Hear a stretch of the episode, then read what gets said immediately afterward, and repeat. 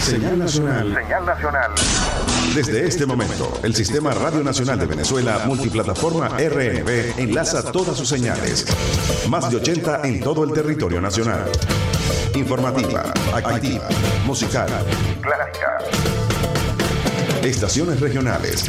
Central, Portuguesa, Los Llanos, Zulia, Anzuategui, Táchira. Multimedia a nivel mundial a través de www.rnb.gov.be Audio en vivo. Twitter, Instagram y TikTok arroba RNB Informativa. Facebook, Telegram y YouTube Radio Nacional de Venezuela. Somos la multiplataforma RNB, la señal que recorre la patria. Muchas veces en la vida se nos presentan varias vías para llegar a nuestro objetivo. Y ella todas las mañanas nos muestra la mejor y la más No acertada. te me vas a escapar. Decidida, Derrotamos al diablo en la calle. espiritual, Con la bendición del comandante eterno, del comandante supremo de la Revolución Bolivariana, Hugo Rafael Chávez Frías. y sin pelos en la lengua. No vamos a permitir bochinche. Quien se coma la luz, muchachos, ¿qué pasa? Isbemar Jiménez nos dará las herramientas precisas para tomar una Nosotros sí estamos muy claros, vía alterna. Sobre todo en la mañana.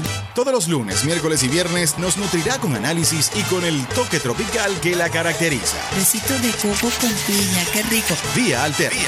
Transmitido por Salsa Caribe 102.3 FM y el Sistema Radio Nacional de Venezuela. Con Vía Alterna. Recorriendo la patria.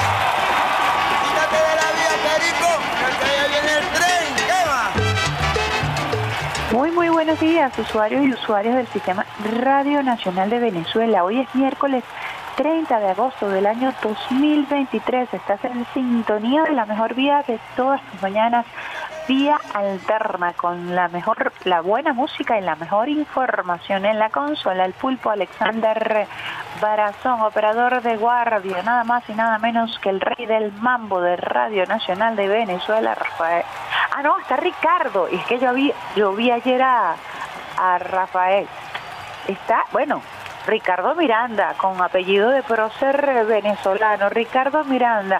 Y quien les habla hasta ahora Isbemar Jiménez, esperando llevarles a ustedes eh, la agenda informativa, levantándonos con el pie izquierdo, la mano en el corazón y también esperando la bendición de Dios, la bendición del comandante eterno, el comandante supremo de la Revolución Bolivariana, Hugo Rafael Chávez Frías, que nos acompaña todos los días desde el cuartel de la montaña con su llamarada eterna. Llamarada que es escoltada por la gloriosa milicia nacional bolivariana y por millones de venezolanos y venezolanas quienes todos los días ratificamos nuestro juramento de lealtad. Hablamos de lealtad, hablamos del comandante Eliezer Reinaldo Otaiza Castillo, ejemplo de lealtad absoluta al comandante Chávez, al pueblo, a la constitución de la República Bolivariana de Venezuela, lealtad absoluta como soldado a la gloriosa Fuerza Armada Nacional Bolivariana, lealtad absoluta al presidente obrero y chavista Nicolás Maduro Moros. Les recordamos cuando son las 7 y 7 minutos, que también está a esta hora en el teclado a través de nuestra cuenta RNB informativa en la red social X Rafaela Romero. También me indicó que José Antonio eh, se iba a levantar hoy tempranito a pesar de no estar de guardia para acompañarnos en este programa especialísimo el día de hoy, como siempre, como nos destacamos para llevarles a ustedes eh, lo mejor de la agenda informativa, lo mejor de la música. Hoy tenemos un playlist bien, bien interesante que vamos a estar compartiendo con ustedes, usuarios y usuarias del Sistema Radio Nacional de Venezuela. Les recordamos que estamos transmitiendo desde Caracas, cuna del Libertador, reina del Guaraira, Repano, con la señal que recorre la patria en todo el territorio nacional. Siete y ocho minutos, de inmediato vamos a compartir con ustedes, usuarios y usuarias, el boletín meteorológico de hoy miércoles 30 de agosto del año 2023. Situación general, la onda tropical número 34 ubicada sobre el centro del país en su desplazamiento hacia el occidente del territorio nacional, interactúa con la zona de convergencia intertropical moderadamente activa favoreciendo la convergencia intertropical moderada, nubosidad de mediano y gran desarrollo vertical con lluvias o chubascos, algunos acompañados de actividad eléctrica y eventuales ráfagas de viento, especialmente después del mediodía, con mayor intensidad y frecuencia en la zona de nuestro Esequibo, Delta Macuro, Sucre, Monagas, Centro Norte Costera, Bolívar, Amazonas, llano, llanos occidentales y centrales, Falcón, Mérida, Táchira y Zulia. El resto del país se mantendrá con nubosidad parcial.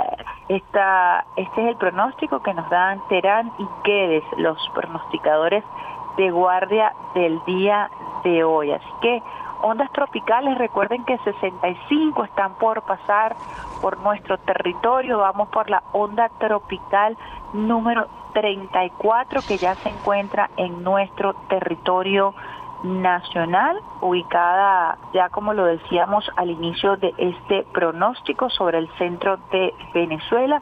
La onda tropical número 35 está ubicada en eh, cercana al Esequibo y aún eh, por llegar la onda tropical número 36. Así que pendientes, usuarios y usuarias del Sistema Radio Nacional de Venezuela, del Instituto Nacional de Meteorología, de Protección Civil, de todo lo que tiene que ver con el sistema de gestión de riesgo nacional, que siempre está acompañándonos en esta en estos momentos a propósito del cambio climático. Estamos hablando de cambio climático, de meteorología, y es que quería compartir con ustedes un fenómeno que vamos a estar viviendo en el mundo y es eh, bien interesante porque el mes de agosto arrancó con una luna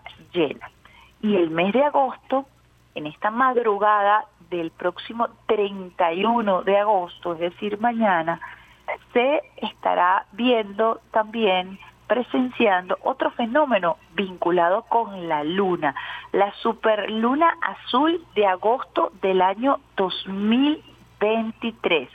Por segunda vez este mes de agosto tendrá la oportunidad de vivir una noche mágica de luna Para todas las culturas ancestrales, la luna, los astros, para nuestras culturas originarias, la luna, los astros, el sol, la lluvia, la relación con la Pachamama, tiene que ver con la cosmovisión, tiene que ver con la espiritualidad y tiene que ver con la religiosidad, entendiendo también desde el punto de vista meteorológico, geográfico, el impacto que tiene la luna como nuestro gran satélite sobre el planeta Tierra. Muy interesante esta experiencia. Agosto está probando ser uno de los meses más prolíficos en cuanto a fenómenos astronómicos este año. Tras la superluna de Esturión el pasado primero de agosto y la lluvia de estrellas de Perseidas el 13 de agosto, los aficionados a mirar más allá del cielo se preparan para un nuevo fenómeno, la luna azul o la Blue Moon, que aparecerá durante la madrugada del 31 de agosto. Ahí Rafaelita pendiente porque a sus chamos les encanta la astronomía, tienen hasta un telescopio.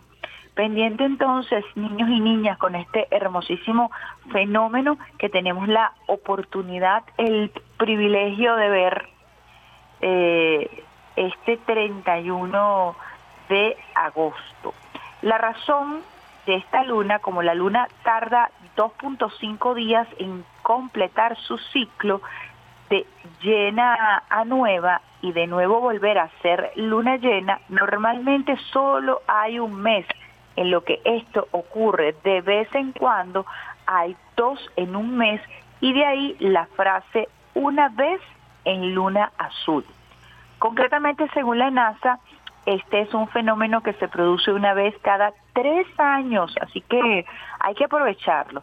Por lo que la próxima vez que tengamos la oportunidad de ver dos superlunas, en este mismo mes será en el año 2026.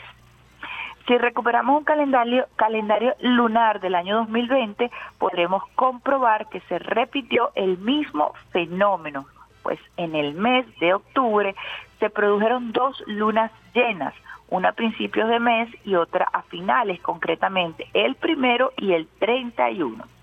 En los años en que se produce una luna azul contamos con 13 lunas llenas en lugar de 12.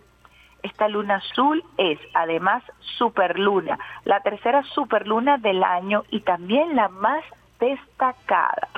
Al producirse muy cerca del perigeo lunar, el momento en que la luna más se aproxima en su órbita a la Tierra, es decir, la vamos a tener más cerquita y por eso el gran impacto.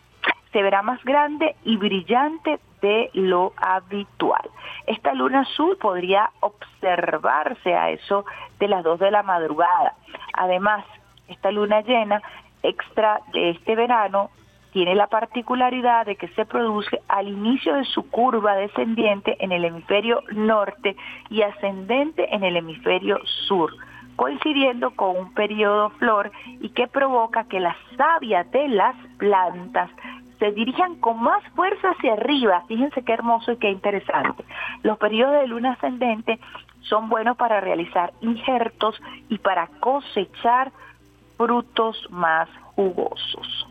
Según The Old Former Almanac, esta no será la última vez que veamos una superluna. Todavía quedan cuatro, una por cada mes que queda del año 2023. La influencia de la luna en este año 2023 ha sido total. El 29 de septiembre, luna llena de cosecha. 28 de octubre, luna llena de cazador. 27 de noviembre, luna llena de castor. 26 de diciembre, luna llena fría. Con esta información que les dejamos, que nos parece una, eh, un privilegio, una particular información para compartir con ustedes, para compartir en familia.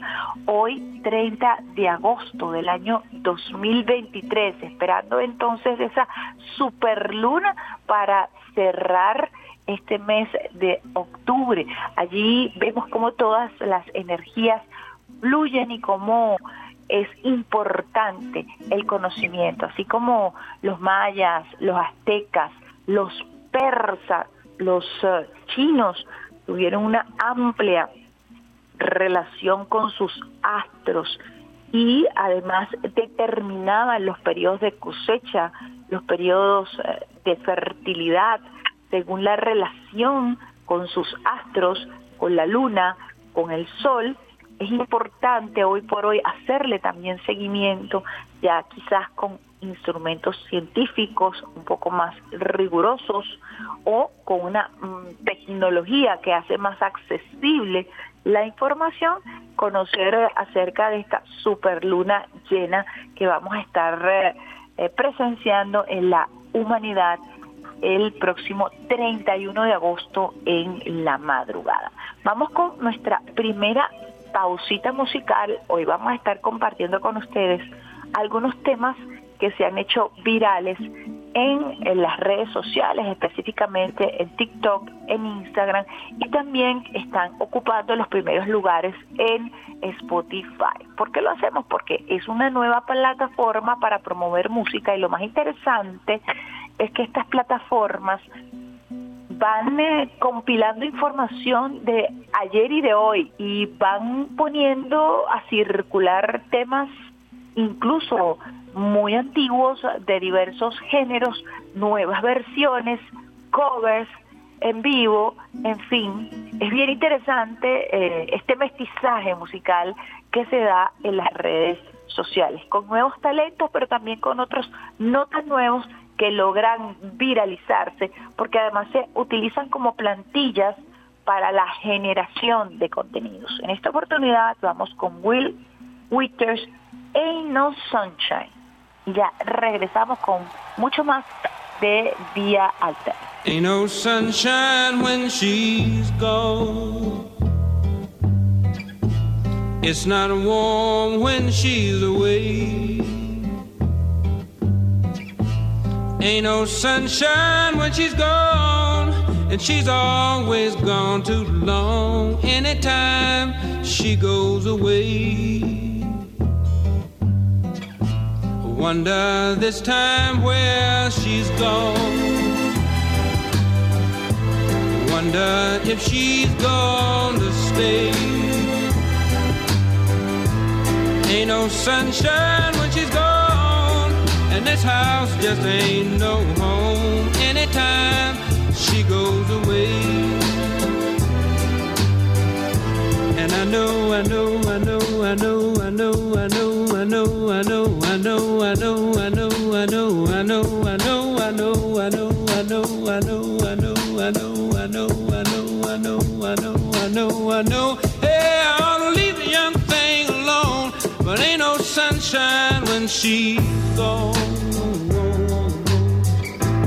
Ain't no sunshine when she's gone. Only darkness every day. Ain't no sunshine when she's gone. And this house just ain't no home anytime she goes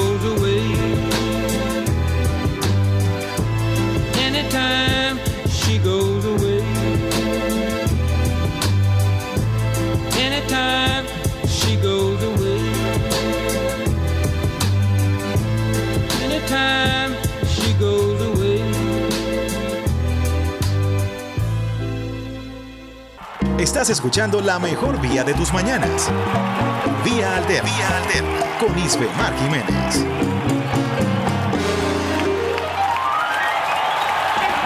Quítate de la vía, Perico, que ya viene el tren. ¿Qué va? Continúas en la mejor vía de todas tus mañanas, vía alterna con el pulpo Alexander Brazón en la consola, operador de guardia de la nueva generación, Ricardo Miranda. En el teclado Rafaela Romero y en la producción musical el gran Peter Carrión a esta hora 7 y 21 minutos. Te acompaña Isbemar Jiménez con ese tema Will Witchers, Ain't No Sunshine, hablando de las plataformas y la promoción de temas musicales de una manera muy particular que tenemos que conocer, tenemos que adentrarnos en este mundo eh, de la comunicación 3.0. Continuamos con eh, la mejor vida de todas tus mañanas, vía alterna, y quería conversar con ustedes un tema que me pareció bien interesante que publicó el Ministerio de Ciencia y Tecnología el día de ayer y es un tema que se viene alertando no solamente en la comunidad médica, sino en la población general. El uso y abuso de los antibióticos y la resistencia que se está generando en algunas bacterias a propósito de este abuso del uso de los antibióticos, limitando su espectro, su campo de acción. Vamos a escuchar el contenido que eh, publica en su cuenta en la red social Instagram el Ministerio del Poder Popular para la Ciencia y Tecnología. Yo les recomiendo seguir esa cuenta, seguir la cuenta de la vicepresidenta sectorial Gabriela Jiménez, vicepresidencia, vicepresidenta sectorial para ciencia, tecnología, educación superior y salud, porque es una cuenta que trae siempre información innovadora. Las resistencias antimicrobianas suponen un grave problema para la población mundial. Existe una creciente preocupación por la aparición de bacterias multiresistentes que limitan las opciones terapéuticas antibióticas. Demasiados antibióticos se están usando en forma innecesaria e incorrecta, lo cual amenaza su utilidad. Recuerda, los medicamentos solo deben tomarse bajo prescripción médica.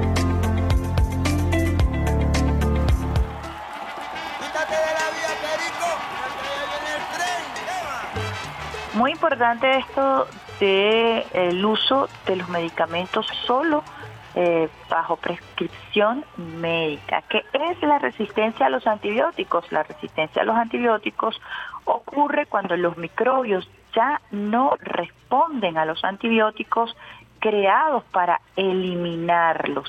Esto significa que los microbios no se eliminan y continúan multiplicándose. Esto ocurre cuando las bacterias cambian y resisten el efecto antibiótico. Las bacterias resistentes pueden seguir creciendo y multiplicándose. Cada vez que toma antibiótico existe un riesgo que la bacteria se vuelva resistente, las infecciones, las infecciones resistentes y puedan ser complejas y en ocasiones imposibles de tratar. Es muy importante porque incluso la Organización Mundial de la Salud ha hecho un llamado eh, sobre este caso y es que se han visto ya referentes importantes acerca de la respuesta de los microbios y la resistencia a los antibióticos, sobre todo después de, de venir de una pandemia en donde ciertamente hay que decirlo, una especie de ensayo y error en la aplicación de medicamentos, en el abordaje terapéutico.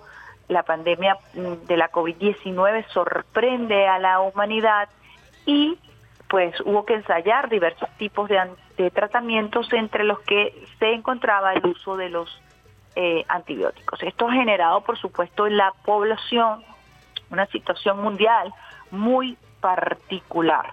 La resistencia a los antibióticos es hoy una de las mayores amenazas para la salud mundial, la seguridad alimentaria y el desarrollo.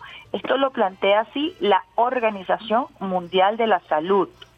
La resistencia a los antibióticos puede afectar a cualquier persona, sea cual sea su edad o el país en el que viva. Es un fenómeno natural, aunque el uso indebido de estos fármacos en el ser humano y los animales está acelerando el proceso.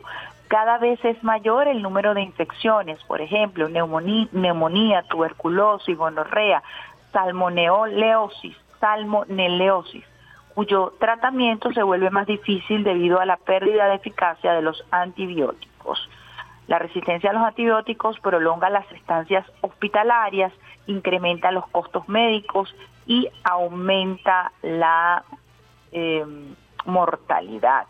Es necesario que se cambie urgentemente la forma de prescribir y utilizar los antibióticos. Aunque se desarrollen nuevos medicamentos, si no se modifican los comportamientos actuales, la resistencia a los antibióticos seguirá representando una grave amenaza. Los cambios de comportamiento también deben incluir medidas destinadas a reducir la propagación de las infecciones, el lavado de las manos, la seguridad de las relaciones sexuales y una buena higiene alimentaria. Importante lo de higiene alimentaria. La resistencia a los antibióticos está aumentando en todo el mundo a niveles peligrosos. Día tras día están apareciendo y propagándose en todo el planeta nuevos mecanismos de resistencia que ponen en peligro nuestra capacidad para tratar enfermedades infecciosas comunes. Allí donde los antibióticos se pueden adquirir sin receta médica para uso humano o veterinario, la aparición y la propagación de la farmacoresistencia empeora. En los países que carecen de directrices terapéuticas normalizadas, el personal sanitario y veterinario tiene la tendencia a prescribirlos y la población general los consume en exceso. Si no se toman medidas urgentes, el mundo está abocado a una era post-antibióticos en la que muchas infecciones comunes y lesiones menores volverán a ser potencialmente eh, mortales. La resistencia a los antibióticos se acelera con el uso indebido y abusivo de estos fármacos. Información que usted puede ampliar en el portal oficial de la Organización Mundial de la Salud. Recomendaciones tomar antibióticos únicamente cuando los prescriba un profesional, no pedir antibióticos si los profesionales sanitarios dicen que no son necesarios, seguir siempre las instrucciones de los profesionales sanitarios con respecto al uso de los antibióticos, no utilizar los antibióticos que le hayan sobrado a otros, prevenir las infecciones lavándose frecuentemente las manos, preparando los alimentos en condiciones higiénicas, evitando el contacto cercano con personas enfermas, adoptando medidas de protección en las relaciones sexuales y manteniendo la vacunación al día. Preparar los alimentos en condiciones higiénicas, tomando como modelo las cinco claves para la inocuidad de los alimentos que plantea la Organización Mundial de la Salud, que son mantener la limpieza, separar alimentos crudos y cocinados, cocinar completamente, mantener los alimentos a temperaturas seguras y usar agua y materias primas inocuas, así como elegir alimentos para cuya producción no se hayan utilizado antibióticos con el fin de estimular el crecimiento y prevenir enfermedades. Ese es un tema bastante complejo porque hay una tendencia a el consumo de productos orgánicos y esto es muy importante porque los eh, eh, los criaderos eh, de ganado, de pollo, hay un uso y un abuso de los antibióticos. Es decir, que a veces ingerimos antibióticos de manera indirecta cuando consumimos alguna proteína. Entonces es muy importante que también se generen mecanismos en el estado de control y también de advertencia cuando un producto sea tratado sin antibióticos, sea tratado de manera orgánica, cuál es la alimentación que recibe ese ganado, esa gallina, para el consumo humano. Hay una tendencia a eh, tratar de comer lo que llaman alimentos de verdad.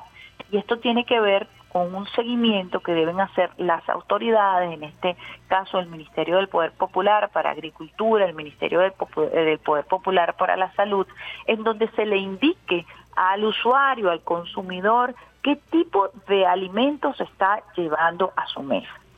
Y la etiqueta es fundamental. Debemos aprender a leer las etiquetas.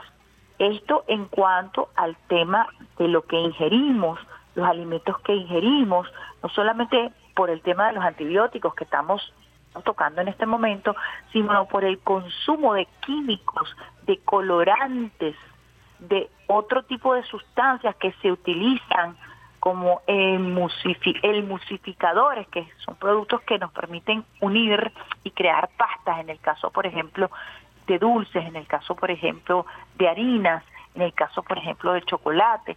Es muy importante que nosotros tengamos un conocimiento y que desde la política sanitaria del Estado se enseñe a el pueblo venezolano a cómo leer una etiqueta qué es lo que tenemos que buscar y qué es lo que no tenemos que eh, ingerir en un producto cuando se habla de esta cantidad de químicos que está generando enfermedades crónicas.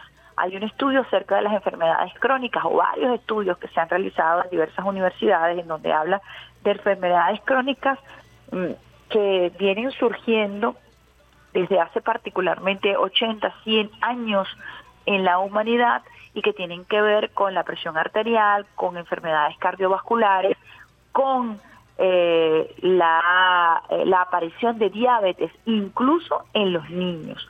La cantidad de dulce, de azúcar refinada que están consumiendo nuestros niños. En estos días leí un estudio que hay niños que presentan patologías, niños de 8 años que presentan patologías de adultos mayores de 70, 80 años particularmente hígado graso y particularmente enfermedades vinculadas a el corazón, enfermedades cardiovasculares y diabetes tipo 2. Niños de 8 años con diabetes tipo 2 producto de la gran ingesta de azúcar refinada, que no solamente viene en el pote de azúcar blanca que usted puede consumir para endulzar su café o para preparar un póster, sino que en otros alimentos te introducen también la azúcar refinada. Así que es muy importante, sé que el Ministerio del Poder Popular para la Salud viene desarrollando una política sanitaria en torno a este tema, es necesario avanzar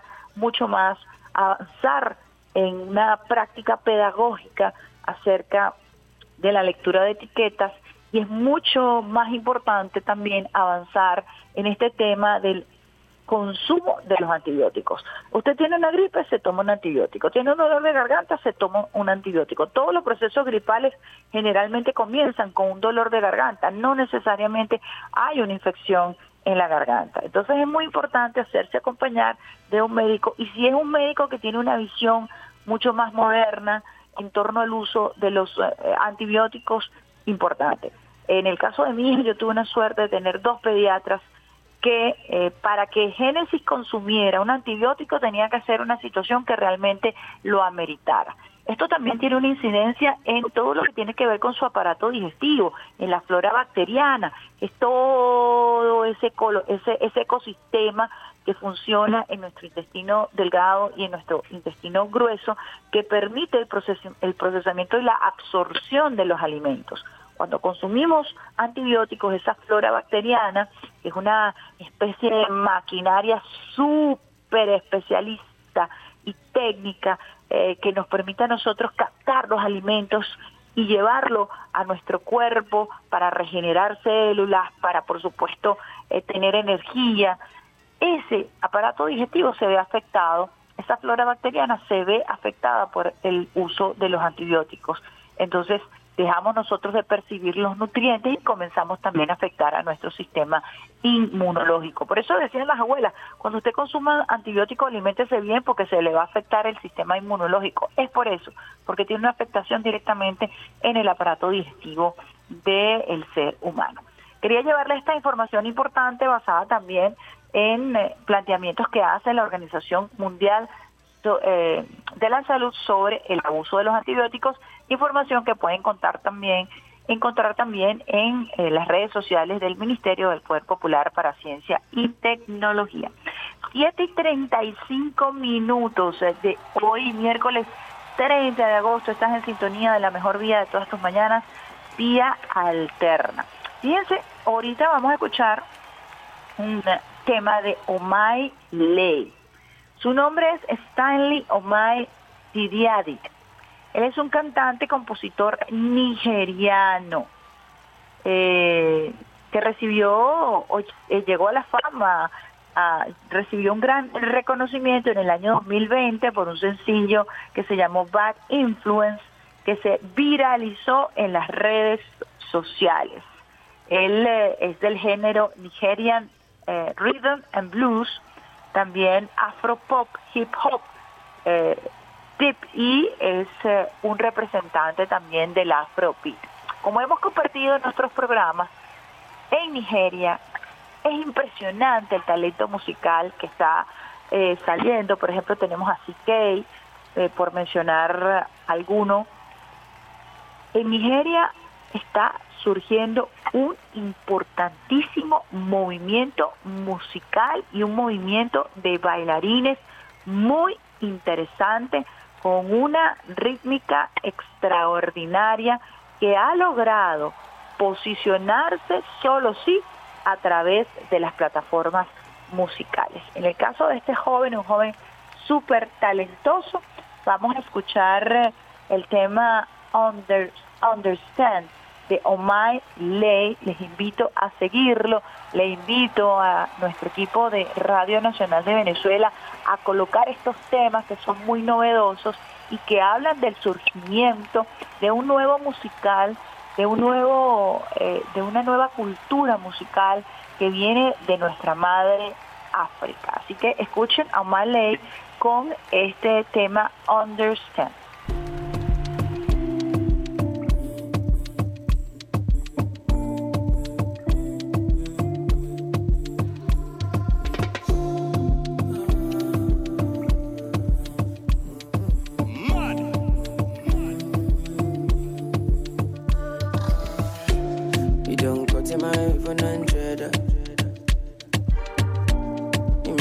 The boy will love. Not in my eyes, in my mouth, you don't tell her. I ain't telling cause I give you umbrella. I thought we in this together. Give you my necklace, spender. Give you my last cash, spender. I show you my best friend, friend. I thought we in this together. Give you my necklace, pendant. Show you my best friend, friend. Um, I give you my last guy, you spend. Um, everything I do, I under, under, under 50, under, under, under. Me under, me under, under, under, under 50, understand. Nothing when you do me, I under, under, oh, under, oh, under, oh, under, under, under 50, understand. All of my fans are busy, but I don't mind, I pick. I don't fight the uniform men. Oluwa can you fix the problem? Uh uh uh.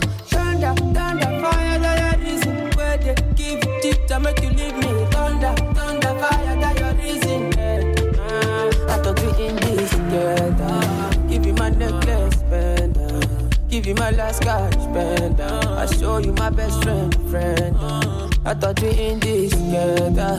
Give you my necklace. You my best friend, friend. uh. I give you my last guy, you spend down. Everything I do, I under, under, under 50, under, under, under. When you never be under, under, under, under 50, understand. That's the way you do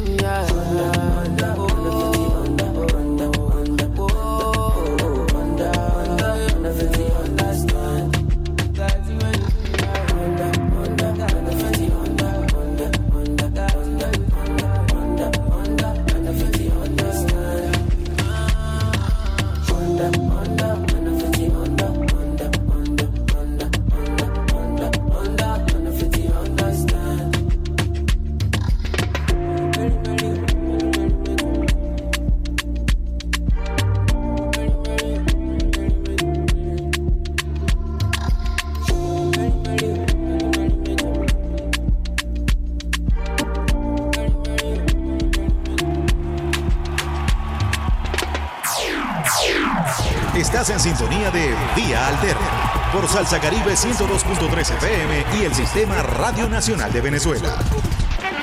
Quítate de la vía, Perico, que ya viene el tren.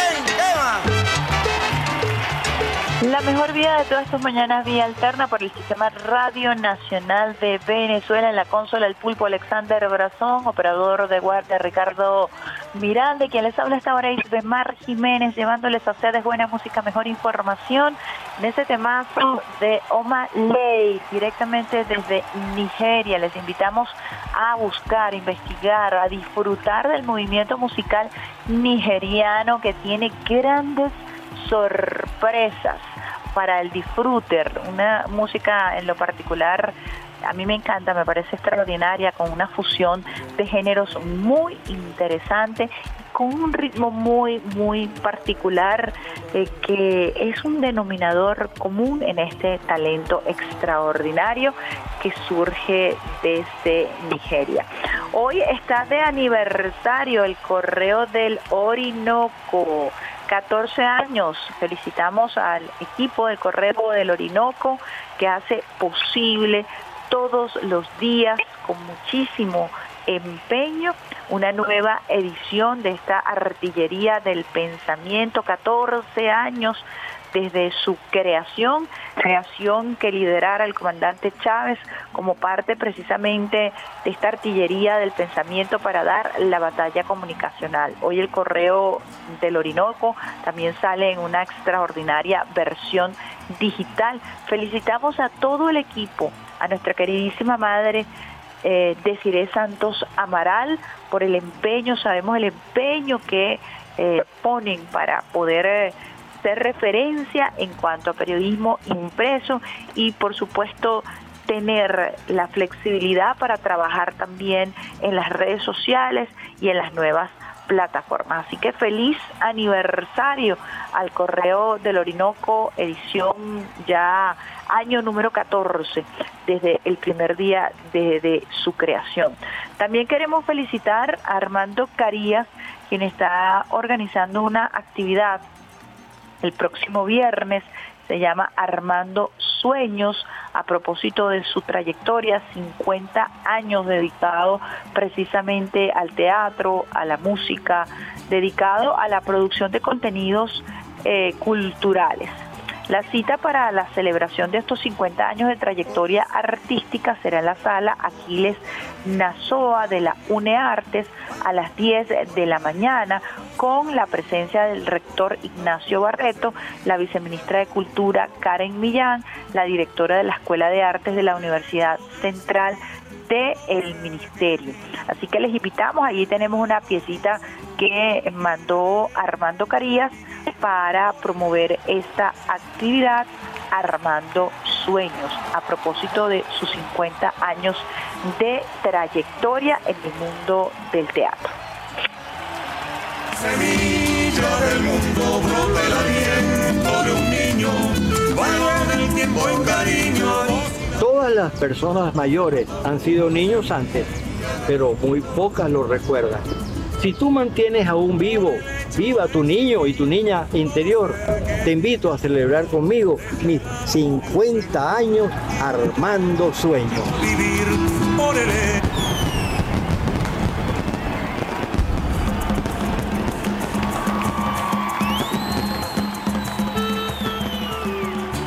Ya saben que la invitación será entonces este próximo viernes en la sala Aquiles Nazoa de la UNEARTES a las 10 de la mañana para celebrar este esta trayectoria de Armando Carías, quien también fue fundador de la, el canal juvenil Activa hace 18 años y que está celebrando 50 años Armando Sueños a propósito de su trayectoria en el mundo del teatro de la creación artística. Y estaremos acompañando entonces a Armando Carías en esta celebración de sus 50 años de trayectoria. Son las 7 y 45 minutos. Estás en sintonía de la mejor vía de todas tus mañanas, vía alterna, con buena música, mejor información para llegarles a ustedes a través de las ondas hercianas, también a través de nuestro portal web, nuestra multiplataforma rnb.go.b. También pueden eh, llegar a la vía alterna y pueden escuchar la mejor vía de todas tus mañanas a través de nuestro canal YouTube Radio Nacional de Venezuela. Les invitamos a sintonizar nuestro noticiero que está saliendo vía YouTube a partir de las 12 del mediodía con un esfuerzo grande que está haciendo nuestro equipo de prensa. Eh, la emisión meridiana, que es uno de los productos eh, más eh, vendidos, digamos, entre comillas, más escuchados de Radio Nacional de Venezuela. Puedes también verlo a través de nuestro canal YouTube Radio Nacional de Venezuela. Te invitamos a sintonizarlo, a escucharnos, a vernos. Estamos atendiendo el llamado que hiciera el presidente Nicolás Maduro Moros de convertirnos en una gran multiplataforma y hemos venido trabajando eh, desde hace algún tiempo en esta tarea y por eso es que ya vamos avanzando eh, a paso de vencedores en la construcción de nuestra multiplataforma.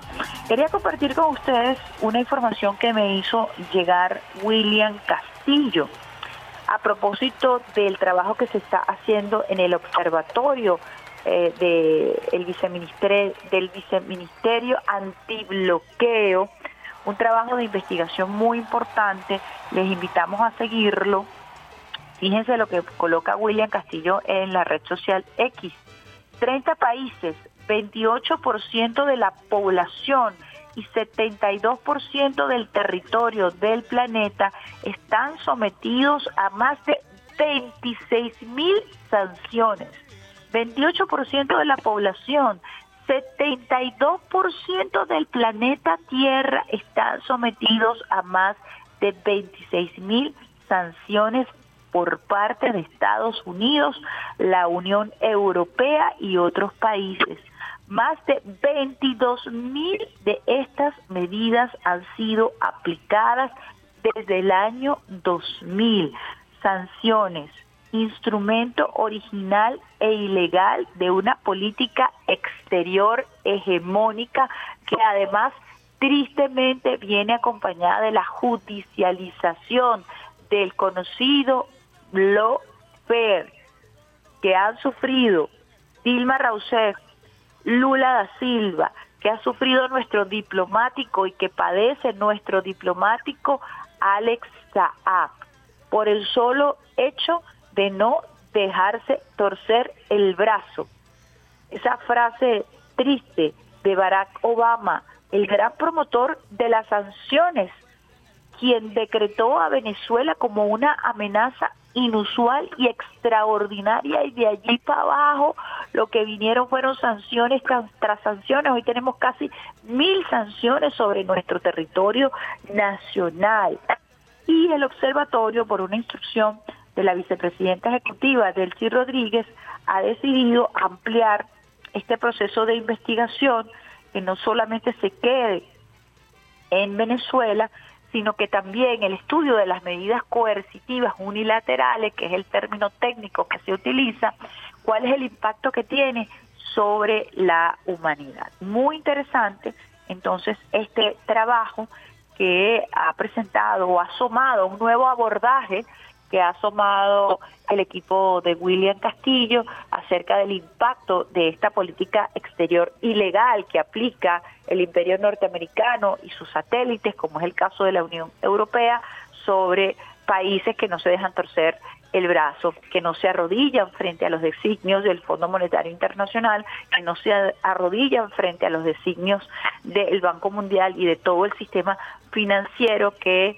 obedece el mandato de los Estados Unidos para tratar de obligar, para tratar de em, eh, que se ejecute el cambio de régimen cuando un gobierno no está representando los intereses de Estados Unidos o de la Unión Europea.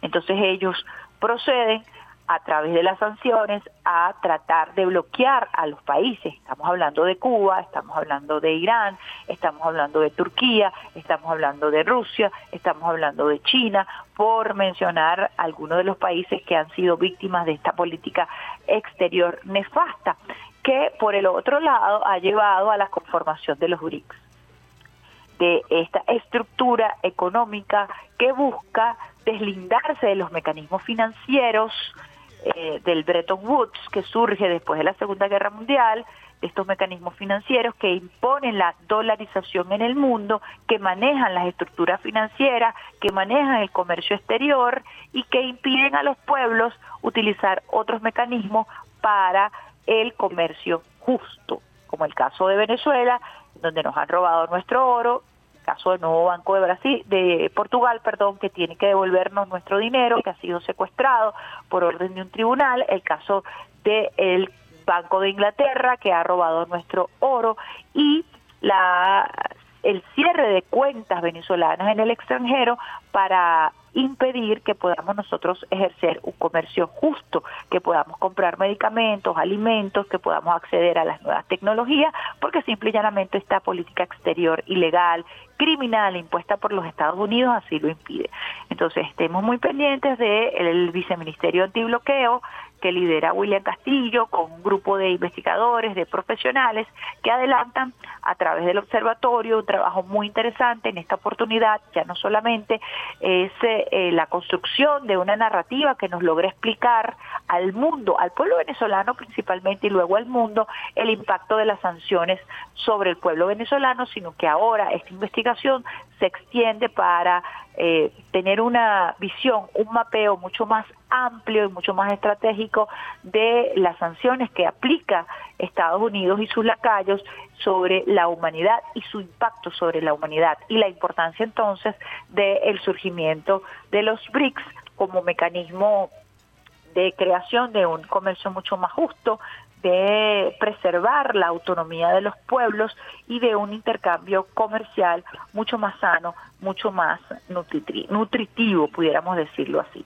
7 y 42 minutos, vamos a esta hora a una pausita musical y lo vamos a hacer con Evio Di Marzo.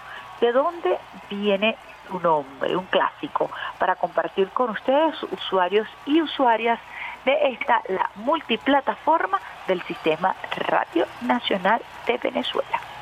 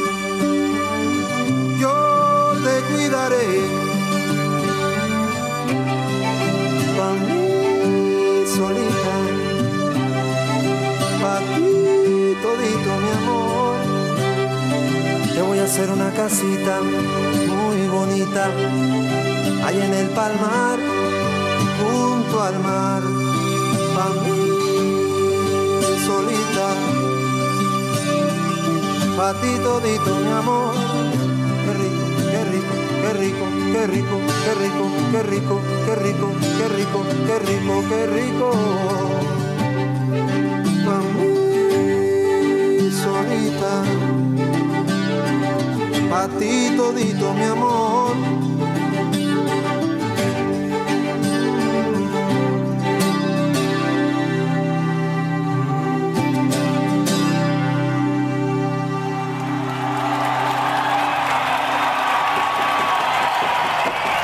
Escuchando la mejor vía de tus mañanas. Vía Alterna. Vía Alterna. Con Isbe Mar Jiménez.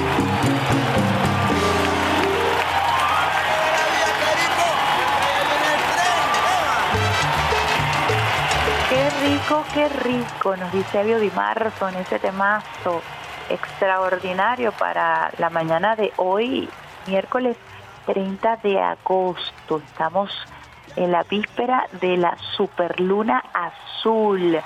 El próximo 31, mañana, en la madrugada, este fenómeno que nos va a permitir abrir y cerrar el mes de agosto con una luna llena. Así que eso es imperdible, es un privilegio.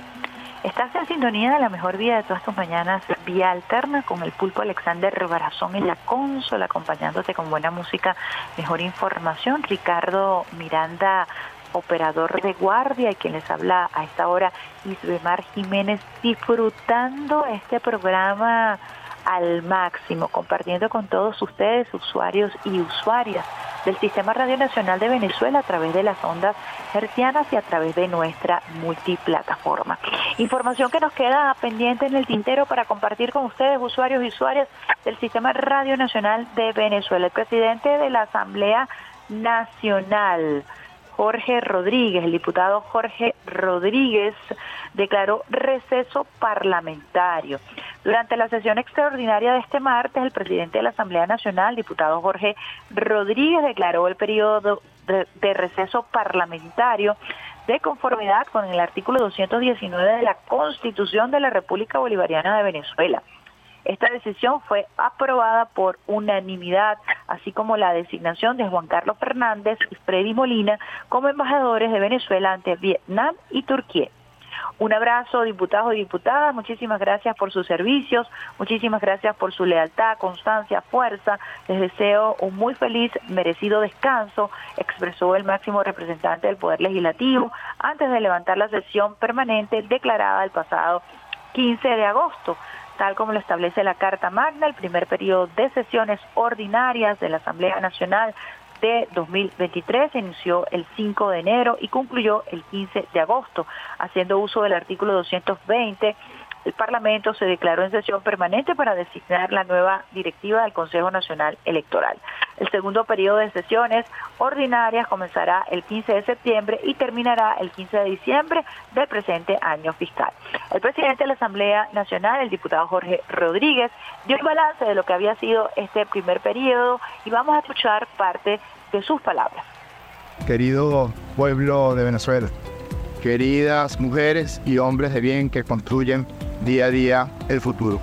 Hoy ha concluido la sesión permanente que habíamos declarado para poder cumplir con una obligación constitucional que esta Asamblea Nacional tenía, la designación del Consejo Nacional Electoral. Después de la evaluación de cientos y cientos de solicitudes por parte de venezolanos y venezolanos, concluimos y escogimos a los mejores cinco rectores y rectores producto de un amplio consenso político y social.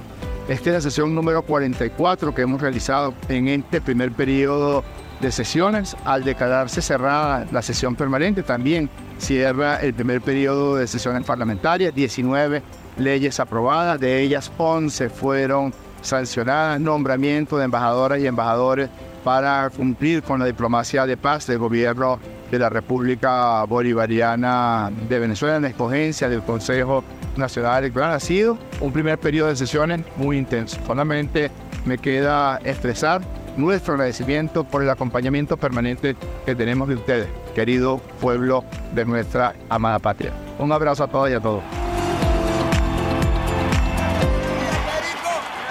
que ofreció el día de ayer el presidente del Parlamento venezolano, el diputado Jorge Rodríguez, quien hablaba de 44 sesiones en este primer periodo legislativo, 19 leyes aprobadas, 11 leyes sancionadas, la escogencia de los rectores del Consejo Nacional Electoral, los rectores eh, del Consejo Nacional principales y los suplentes, además de la escogencia, la designación de embajadores para cumplir con la diplomacia de paz. Noticia que le llevamos a ustedes a través de esta, la mejor vía de todas sus mañanas, vía alterna. También el presidente Nicolás Maduro Moros el día de ayer, con su agenda eh, de trabajo, recibió al ministro de Energía e Industrias Energéticas de Trinidad y Tobago. El presidente de la República Bolivariana de Venezuela, Nicolás Maduro Moros, recibió este martes en el Palacio de Miraflores el, al ministro de Energía e Industria de Energéticas de Trinidad y Tobago, Stuart Richard Young. En este encuentro, eh, que ratifica el compromiso con la diplomacia bolivariana de paz, y se sirve para la revisión de la relación bilateral fundamental vinculada con el sector energético. Young también se desempeña como ministro de Estado en la oficina del primer ministro de la República de Trinidad y Tobago, Keith Rowley. En su amplia trayectoria ha fungido como ministro de Seguridad Nacional, ministro de Comunicaciones, ministro de la Oficina Fiscal General y Asuntos Jurídicos. En esta reunión, el ministro está acompañado por el estuvo acompañado por el embajador de la República de Trinidad y Tobago acreditado en la República Bolivariana de Venezuela, Edmund Ernest Dillon, junto a una delegación de Trinidad y Tobago presente en la Casa de Gobierno Bolivariana.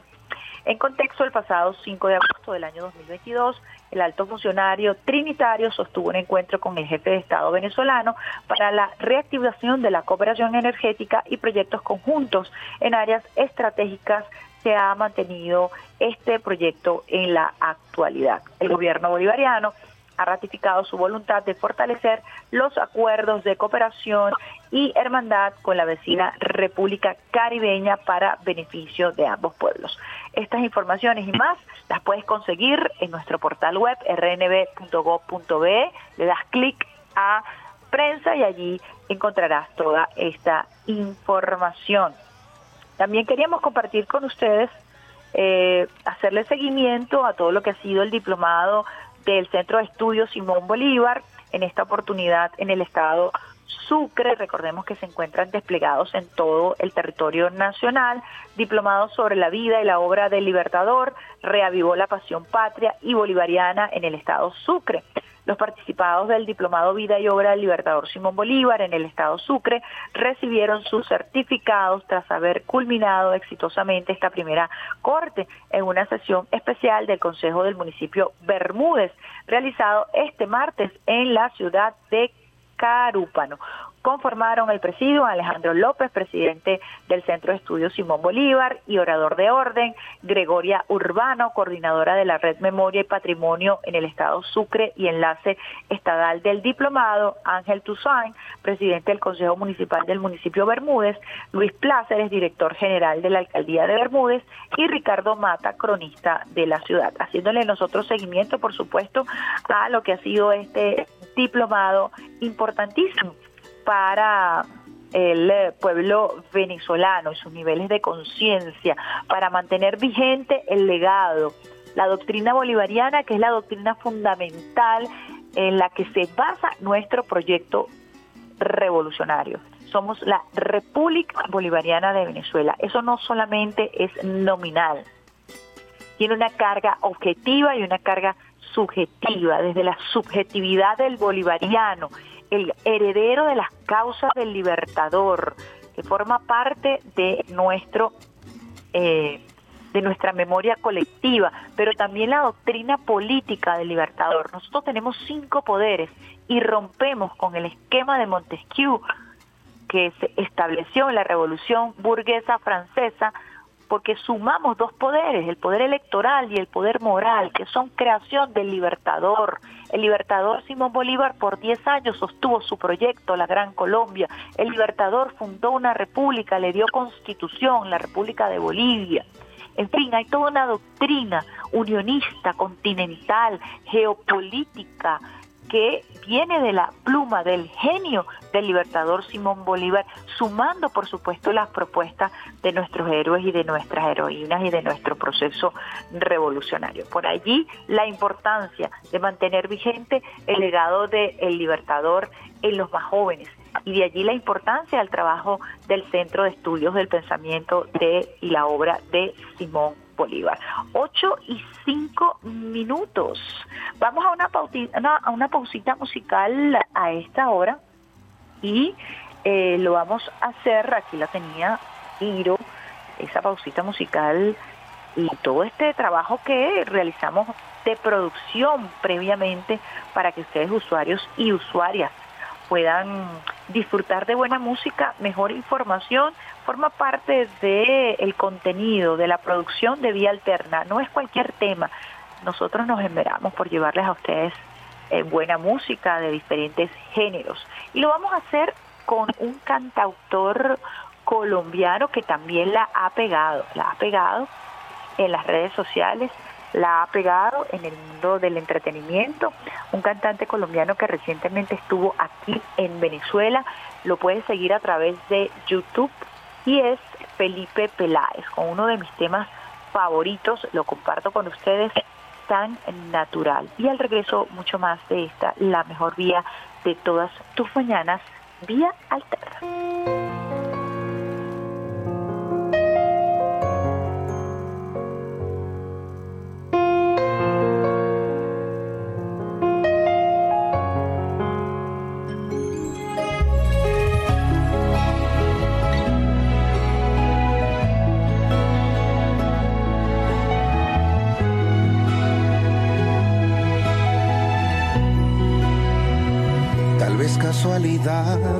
Del más allá, pero ahora estás conmigo.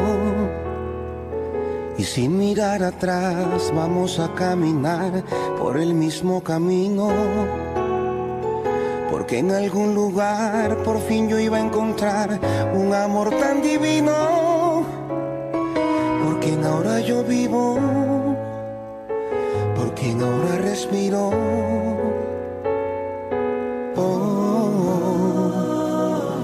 es que es tan natural cuando me dices que jamás había sentido un amor tan inmenso luego de un te amo, luego de un suspiro. Y yo te doy un beso y tú muerdes mis labios sin pedir permiso. Yo te hago lo mismo, momentos tan lindos, te siento porque es tan natural sentir que ya te amo y que me estoy muriendo por tenerte en mis brazos.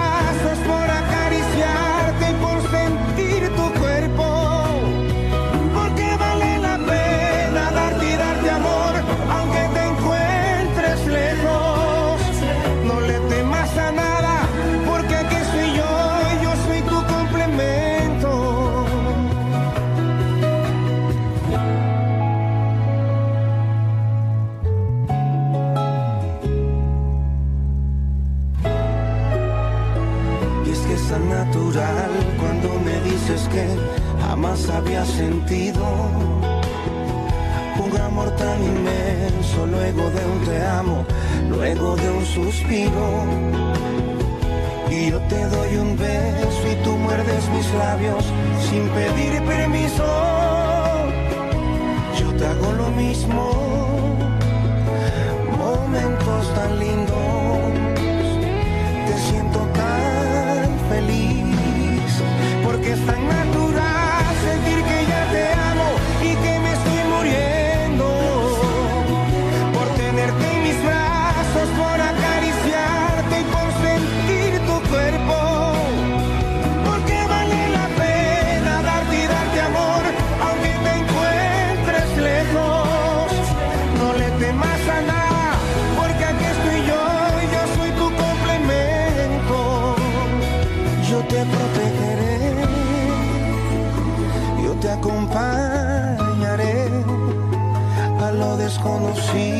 desconocido, a lo jamás sentido, allí siempre estaré.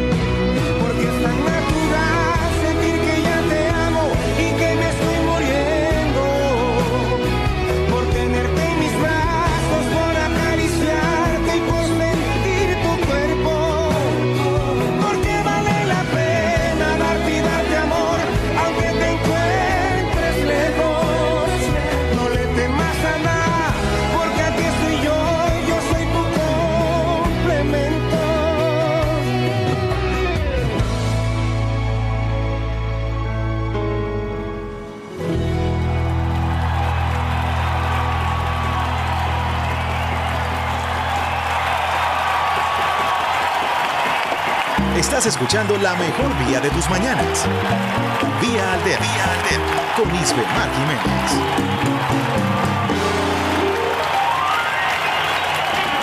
Quítate de la vía, Perico, porque ya viene el tren, ¿qué va? Estás en sintonía de la mejor vida de todas tus mañanas y alternas con buena música, mejor información. A esta hora 8 y 10 minutos nos acompaña en la consola el pulpo Alexander Brazón preparando cafecito recién polado directamente desde Río Caribe para Mundo, desayunando arepita asada con sardina y aguacate, acompañado de Ricardo Mira- Miranda, nuestro operador de guardia, las guacamayas del Sistema Radio Nacional de Venezuela, que nos acompañan todos los días con su algarabía y quien les habla hasta ahora, Isbemar Jiménez, disfrutando de ese tema del colombiano Felipe Peláez tan natural. A esa hora, 8 y 11 minutos, nos acompaña un querido amigo, compañero, eh, documentalista, escritor, un hombre que se dedica a registrar desde lo popular la épica y la historia de nuestro pueblo. Eduardo Viloria, comunicador popular por demás. Buenos días, Eduardo. Buenos días, Isdemar, ¿cómo estás? Qué gusto poder conversar contigo acá al aire en tu programa. Gracias por la por el llamado. Eduardo, quería compartir con usted, con los usuarios y usuarias del Sistema Radio Nacional de Venezuela, iniciativas que vienes compilando eh, con un grupo de poetas en todo el territorio nacional para visibilizar la creatividad y para visibilizar incluso esa calidad de cronista que un poeta puede tener a la hora de registrar a través de la palabra el momento, la historia, el sentimiento, ¿no? Sí, bueno, nosotros eh, vivimos en un país que es poesía pura por todas partes, de norte a sur, de este a oeste. Si algo hay en Venezuela, es buena poesía.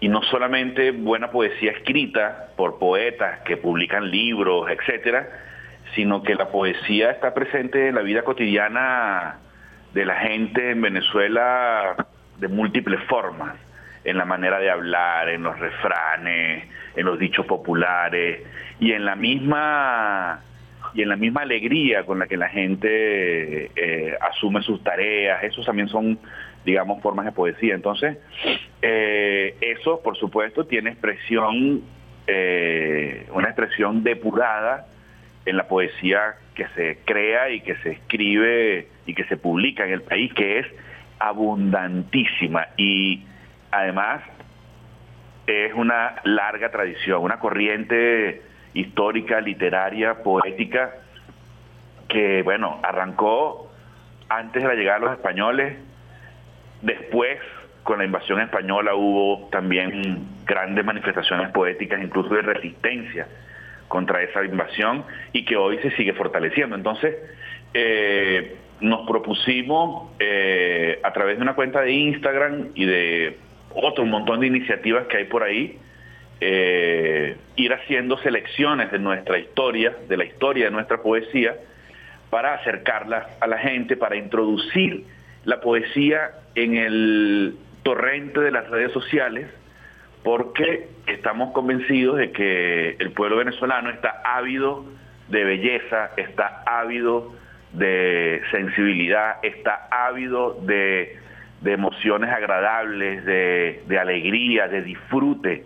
Y eh, muchas veces, para satisfacer esa avidez, eh, lo que está a la mano es lo que ofrece el mercado, es lo que ofrece el algoritmo, y que son no necesariamente los contenidos, digamos, más constructivos o más, o más cercanos a esa verdadera hambre que está ahí, que es el hambre de la, de la belleza y de la profundidad. Entonces decimos, bueno, metamos a la poesía eh, también en, en, ese universo del, del, algoritmo y de las redes sociales y, y, y, hagámosle un espacio también allí para que ocurra ese encuentro, ¿no? Porque pasa que esa hermosísima historia de la poesía venezolana eh, muchas veces ha sido ocultada y negada a nuestra gente. Entonces, bueno, propiciemos ese reencuentro.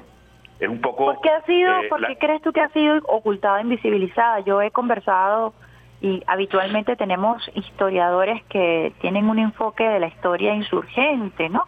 Eh, que Sí. es un enfoque completamente novedoso. Pudiéramos hablar incluso de este movimiento de poesía insurgente que rompe todas las barreras eh, de, de la exclusión y quizás incluso hasta de la academia para visibilizar esa poesía que surge desde la oralidad y que permanece como una especie, eh, digamos, de práctica espiritual en las comunidades venezolanas, ¿no? Así es, que claro, fíjate, la poesía es una expresión profunda de nuestra espiritualidad como pueblo real y originario, eh, que tiene muchas vertientes, como te decía al principio. una, es la orali- una es la oralidad, otra es la música. Eh, La música llanera, por ejemplo, la copla llanera está, es, es una plenitud poética.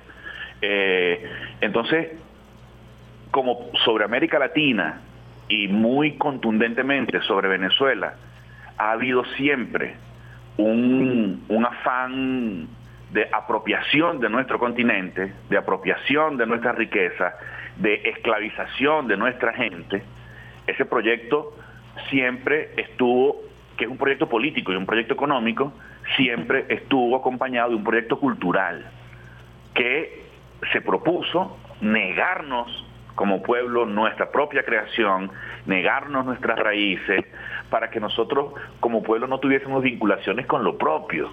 Y para, que esas, y para que esas expresiones de nuestra espiritualidad no se desarrollaran y no crecieran y no se hicieran fuertes. ¿Para qué? Bueno, para podernos quitar lo nuestro y que nadie lo reclamara y que nadie lo sintiera como suyo. ¿ves? Entonces, eso es parte de las razones por las cuales al pueblo venezolano se le ha negado el contacto con su poesía. Pero también ha pasado con su, con su música, también ha pasado con su arte popular, también ha pasado con todas las expresiones de lo profundo autóctono, porque además ese proyecto pretende uniformar el mundo, hacer una tabla rasa para que todos escuchemos la misma música, todos veamos las mismas películas, todos nos guste eh, la misma comida y consumamos a fin de cuentas lo que esos poderes que están detrás de ese proyecto generan y producen para, para únicamente con, con, con los fines de alimentar un mercado. Entonces, la poesía específicamente termina siendo un instrumento de resistencia, termina siendo un instrumento de lucha. Aunque sus temas no sean los temas de la lucha, los temas políticos, los temas sociales, aunque no lo sean, la sola belleza, ¿ves?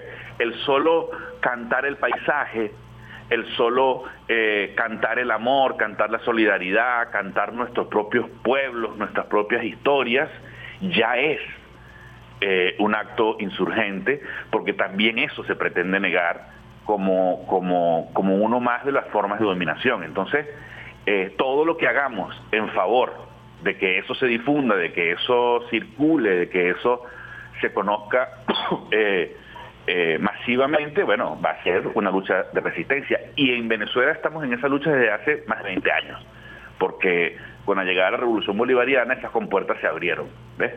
Porque también ha habido adentro de esos márgenes, adentro de ese proyecto de dominación, ha habido también la imposición elitesca adentro de Venezuela de cierta literatura solamente, de ciertos autores solamente. Yo, por ejemplo, escuché, estudié letras en la UCB.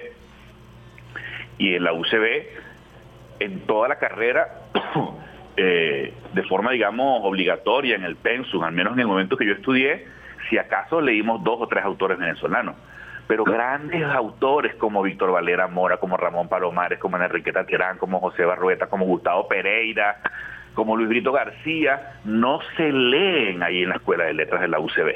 Entonces, eh, contra eso también, contra esas rémoras colonizadas, por decirlo de algún modo, que están adentro mismo de la academia y de los aparatos de cultura, irrumpió la revolución bolivariana.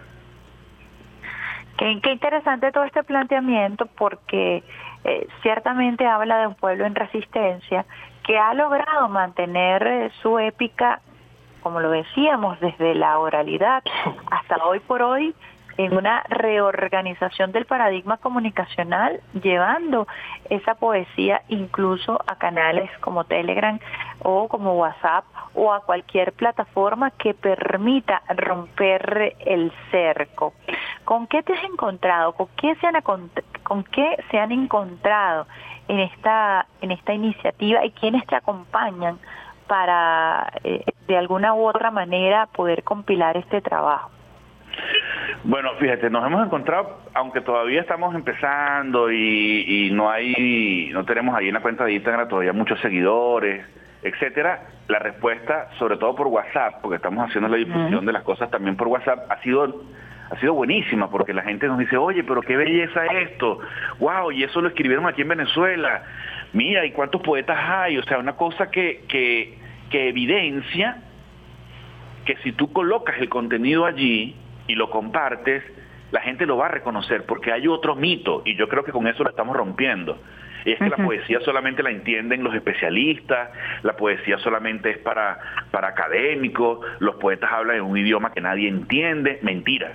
Cuando tú pones, escoges un verso contundente, hermoso, profundo, de cualquier poeta venezolano y lo pones allí en un mensaje de WhatsApp, eh, en un flyer, eso sí, en el, haciendo el esfuerzo, bueno, de, de enmarcarnos en, las nuevas narrativas, en los nuevos códigos estéticos, en los nuevos lenguajes. Entonces, coño, eh, eh disculpa la palabra. No, te preocupes. Eh, perdón. Es la eh, emoción. entonces, si uno pone, si uno pone eso allí, elaborado de esa forma, con un cuidado, poniendo atención a esos códigos, el, la gente reacciona, la gente lo reconoce, se da cuenta que es bello, le gusta y lo valora de inmediato. Eso es lo primero que nos hemos encontrado y ha sido eh, súper grato. Eh, en cuanto a quienes vinimos haciendo eso, eh, comenzamos haciéndolo yo y una amiga que es profe de literatura que se llama Carolina Contreras, que me está apoyando allí, me está ayudando con las lecturas, con la difusión sobre todo, está muy entusiasmada con eso. Y lo otro, bueno, es los poetas amigos más cercanos que, que, que reciben la iniciativa con, entusiasmo y, y, te dicen, mira, estaría bueno publicar este, y pum, nos pasan una, nos pasan una, un libro, nos pasan unos poemas, ¿no? Ahí está, bueno, Pedro Ruiz, eh, Gonzalo Ramírez, Ana María Oviedo Palomares, Leonardo Ruiz, bueno, eh, Nelson Chávez, ¿no? Eh, gente que, que son amantes de la poesía venezolana, que cultivan la poesía venezolana y que van compartiendo también su conocimiento, su memoria y sus propias lecturas, porque a fin de cuentas esto es un gran placer. ¿ves? Eh, yo leo poesía permanentemente, entonces, ¿qué, ¿cuál es la diferencia? Bueno, que ahora de lo que leo voy seleccionando cosas y las voy elaborando para compartirlas, ¿no? Es un acto también de solidaridad es un acto también como, como de amor. Es decir, cuando tú oyes una canción muy bella y que te gusta mucho y quieres que alguien a quien tú quieres también la disfrute, ¿ves? Entonces es lo mismo, eso está pasando eh, con estos amigos poetas, está pasando conmigo en mi propio proceso de lectura y de selección de materiales y va pasando con la gente que, bueno, en su mayoría son personas no conocidas, que están en los grupos de WhatsApp por ahí, que uno va poniendo los contenidos y en el mismo Instagram, que reaccionan con gratitud por ese gesto, eh, digamos, solidario y amoroso de compartir la poesía. Esto solidario y amoroso que como bien lo, lo decías, ayuda a construir una espiritualidad necesaria en momentos de lucha y de combate. Eh, por eso es que los artistas, los poetas, son los primeros perseguidos y son populares más en, eh, en, estos procesos de, colonización o en estos procesos de invasión. Lo vimos en la época eh, de, del Plan Cóndor, en donde se persiguió cualquier manifestación artística, cultural, que hablara de resistencia, que hablara de la belleza, que hablara de lo autóctono, ¿no? Y por eso es muy importante cultivar el alma, ¿no? Eh, en estos procesos. No, no desestimar para nada eh, la emoción, la belleza, eh, las emociones en general que nos acompañan, que nos definen como ser humano. Claro, y que son además pulsiones de vida, ¿ves? Porque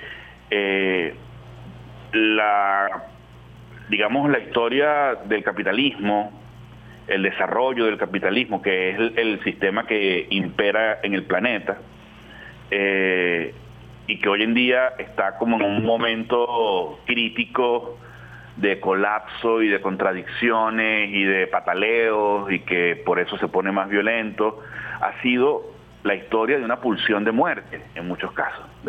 Entonces, por esa razón, eh, se eh, eh, ese sistema en todas sus múltiples manifestaciones ha, eh, sobre todo en las más agresivas, en, en las más totalitarias, ¿no? Como el fascismo, por ejemplo, han perseguido y asesinado a, a, los artistas, a los poetas. Recordemos el caso emblemático de Federico García Lorca, un hermosísimo poeta que el fascismo lo asesinó. ¿Por qué lo asesinó? Por poeta. por más nada porque no era un hombre que ni siquiera estaba metido en, en, en, concreto en luchas específicas, como si lo estaban otros poetas de la época, como Miguel Hernández, por ejemplo. Bueno, no, solamente por bello, porque expresaba una pulsión de vida distinta a la que estaba imponiendo el fascismo en ese momento. Entonces, todo lo que hagamos en favor de estas pulsiones de vida eh, y, de, y del cultivo de esa espiritualidad, es contrario al desarrollo agresivo y asesino siempre del capitalismo. Entonces, bueno, eh, es también, perdón, es también parte de la lucha, es también parte de la lucha y bueno, ahí estaremos eh, mientras mientras tengamos capacidad para hacerlo, estaremos eh, contribuyendo desde esa trinchera, desde otras más también, porque bueno, esa es otra cosa que ocurre, ¿no? Cuando uno tiene esos propósitos, de, dónde surgen esos propósitos? Bueno, porque, al menos yo en mi caso, eh, uno está en los territorios, en las comunidades, donde está la gente luchando, donde está la gente organizada, donde están los campesinos, la gente que construye lo afirmativo nuestro, allí es donde uno se da cuenta que la poesía está viva y que también hace falta entonces seguir alimentándola y de allí surgen proyectos e ideas como esta. Fíjese Eduardo que, que viene a estudiar letras, pero que también es documentalista, ¿no? Y hablas de, encontrarse con, con todas estas iniciativas. ¿Cómo, cómo combinas? Porque me parece súper interesante el tema del despliegue nacional. Estás compilando eh, poesía para la difusión, para, para que nos encontremos en ella y a través de ella, pero también tienes una arma poderosísima que es la capacidad de documentar, ¿no? No, eh, esta, esta experiencia eh, puede ser transversal a todos los oficios a los que te dedicas o has eh, pensado o estás ya trabajando en eso, conociendo tu, tu, tu hiperactividad en torno a este tema. has ya documentado estas experiencias que son también importantes para narrarlas en otros formatos y quizás desde otro lente, ¿no? Sí, yo creo que eh, todo confluye, ¿ves? Cuando cuando cuando yo estoy con la cámara, cuando estoy documentando, cuando estoy registrando, cuando estoy entrevistando gente, eh, digamos, todo el bagaje de sensibilidad que está en la poesía está ahí presente. Luego, cuando uno elabora ese material, cuando escribes la voz en off, cuando, cuando le das preponderancia a aspectos del discurso y de las historias que muestran también eso, cuando uno le da tiempo al paisaje para mostrarlo, cuando le das tiempo a la propia cotidianidad de la gente. Allí también está uno eh, metiendo la poesía en la imagen y luego cuando escribes poesía, también toda esa experiencia eh, termina siendo volcada en el mismo proceso de escritura. Y específicamente yo hice un trabajo eh, recientemente, un, que es como una especie de novela documental, novela, novela testimonial, en la cual prácticamente, bueno, no sé, casi todo el archivo que yo tengo de, de, esas historias documentadas fílmicamente en el territorio venezolano en distintos lugares, eh, fueron el insumo testimonial para convertirlo en literatura. Y convertí eso en, historias, en, en narrativa, en personajes y en una novela que cuenta ese este proceso, porque tiene ya, hay material desde 2014, 2015 hasta 2020 más o menos. ¿Tiene nombre esa novela? Sí, después del incendio se llama. Ah, ¿Por qué se llama así?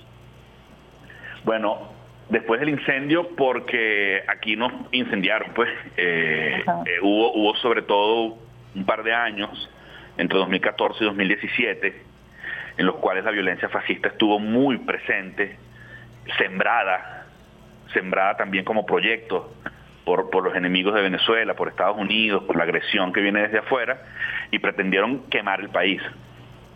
No lo lograron, pero sí lograron prender el fuego entonces, el pueblo venezolano, desde su vocación de paz, de por la resistencia de esa otra espiritualidad, logró apagar ese incendio y aunque la agresión no ha terminado, al menos esa fase, digamos, de, violencia exacerbada sí se detuvo. Logramos detenerla como pueblo. Entonces, el libro es un poco eso, ¿no? Eh, echamos el cuento, después de que apagamos el incendio. Por eso se llama Después del incendio. ¿Cuál es tu, tu poeta favorito venezolano? Venezolano, mira, es difícil decir uno, pero hay varios, ¿no? Bueno, eh, dígamelo. Eh, Ramón Palomares es uno. Ajá. Eh, Enriqueta Arbelo La Riva, poeta balinesa, es otra. Extraordinaria poeta, bellísima. Vicente Gervasi, eh, Gustavo Pereira, y más cercano, por ejemplo, me gusta mucho la poesía de Pedro Ruiz, que fue homenajeado el año pasado como, este año, perdón, este en el Festival Mundial de Poesía. Y bueno, uno se va con Teófilo Tortolero, un poeta valenciano extraordinario, Pedro Luis Hernández. El tema con los poetas favoritos o no es que uno eh, se va como acercando más a unos en una época y después te acercas más a otros, ¿no? Como a veces pasa con los amigos, ¿no? Uno tiene un grupo de grandes amigos. Por afinidades en algún momento, por momentos espirituales, emocionales, por inquietudes. Así es. Entonces, eh, por ejemplo, en estos días, como parte del proceso de investigación de esto, de esta, de este sitio de internet para defender, para difundir poesía, ¿Cuál es el sitio? Eh, Tienes que decirlo. Se llama arroba rama piso relámpago. Ajá, arroba rama. Rama piso relámpago. Piso relámpago, perfecto. Sí, por un, eso es en homenaje a un hermosísimo libro del grandioso poeta que es Vicente Gervasi, que se llama La rama del relámpago, que es un libro muy bello sobre poesía.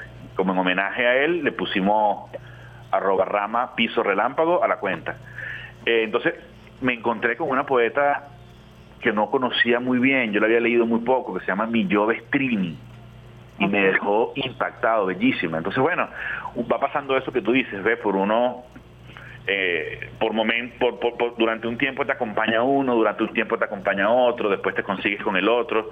Pero claro, hay grandes maestros, ¿no? Ramón Palomares es uno, Gervasi es otro, Gustavo Pereira es otro. Ahora eh, que estás en todo este proceso eh, creativo. ¿Qué le dices a los jóvenes? Porque ciertamente este es un esfuerzo que también, eh, hay que decirlo, va orientado hacia hacia todas las edades, pero particularmente cuando trabajamos en las redes sociales llegamos a un público y es un público que consume, que consume contenidos, eh, que hay una diversa oferta y que no es precisamente quizás la poesía la que más prela en, en esta oferta, en este catálogo, ¿no? Cuando abordan a los jóvenes, ¿cómo los abordan? Mira, ahí hay un, un conjunto de, de, digamos, de obstáculos a superar, ¿no? Que son casi todos prejuicios. Ok. Eh, cuando se logra el contacto y se muestra y se acerca la poesía, así, descarnada, tratando de no hacerlo de una manera eh, demasiado erudita o y con parafernalia digamos. ni con parafernalia ni asustando a la gente porque a veces uno terminan asustándolo cuando lo mandan a leer no eh, termina ocurriendo ese, ese ese ese descubrimiento de forma natural. Pero es clave el poder de, eh, eh, evidenciarle a los muchachos a las muchachas que no solamente la poesía está allí en ese libro que tú estás llevando sino que está por ejemplo en el rap que ellos pueden cantar, o en el rap que ellos pueden escuchar, que está en el refrán que usa la abuela, ¿ves? O está en la propia forma como ellos se expresan, con sus propias palabras, en su propio lenguaje, en esa jerga juvenil que, que está plena de metáforas, que todo el tiempo eh, uno está hablando con, con, con traslaciones. Por ejemplo, cuando un chamo dice, no, eh, eh, tú sí eres bandera, ¿no? Para querer decirte que estás haciendo algo de manera muy evidente. ¿Qué está diciendo? Bueno, que es una bandera? Es algo que está arriba puesto en un asta de manera muy visible. Está haciendo una metáfora. Entonces, allí, en ese, cuando ese clic ocurre, que hay que lograrlo de manera pedagógica, de manera respetuosa, también valorando lo que los jóvenes también consumen, porque otro prejuicio entonces es negarlo de entrada, o sea, la poesía o, el conocimiento o lo positivo únicamente está del lado mío, que estoy llevándole la luz a unos muchachos. Yo desde la, erudición te llego a ti que no sabes nada. Sí, no, y que tú vives en la oscuridad y yo te voy a traer la luz, una cosa así. Eso eso no es así, porque ahí también hay eh, eh, esos elementos están también presentes ahí en la realidad. Que el muchacho, la muchacha no haya tenido oportunidad en su vida de encontrarse con esto otro es distinto, pero naturalmente lo ha hecho y lo ha ido creando también y eso también está. Entonces yo creo que hay que hacer ese esfuerzo. Y hay, que, hacer, el estudio de esa narrativa. También, y darle y darle espacio. Yo estoy pendiente de eso ahorita, ¿no? Ya tenemos ahí como 20 publicaciones más o menos de esta poesía que digamos por algo por decirlo de algún modo, es canónica, pues porque está en los libros, empezar a incluir eh, esa otra poesía que está ahí, pues, ¿no? Que está en, en el rap, por ejemplo. A mí me parece muy potente el rap. Yo me he montado aquí en Caracas en, las camionetas, en la avenida Urdaneta, en la avenida Nueva Granada, que, se montan chamos con una corneta colgando en el pecho y y, se lanzan ahí una lírica de rap potentísima, con una capacidad de rima, con un sentido del lenguaje y de las palabras súper poderoso. Entonces, Fíjate que estábamos comentando eh, en el programa, donde nosotros hacemos una, selección musical con, con, algunas ideas, el movimiento poderosísimo en Nigeria de cantantes de rap, rhythm and blues, rap y el afrobeat que están marcando la pauta. Esta mañana compartíamos con, con un joven que, que de verdad tiene una, una lírica extraordinaria, pero además una, una cadencia hermosísima y que surge del África, ¿no?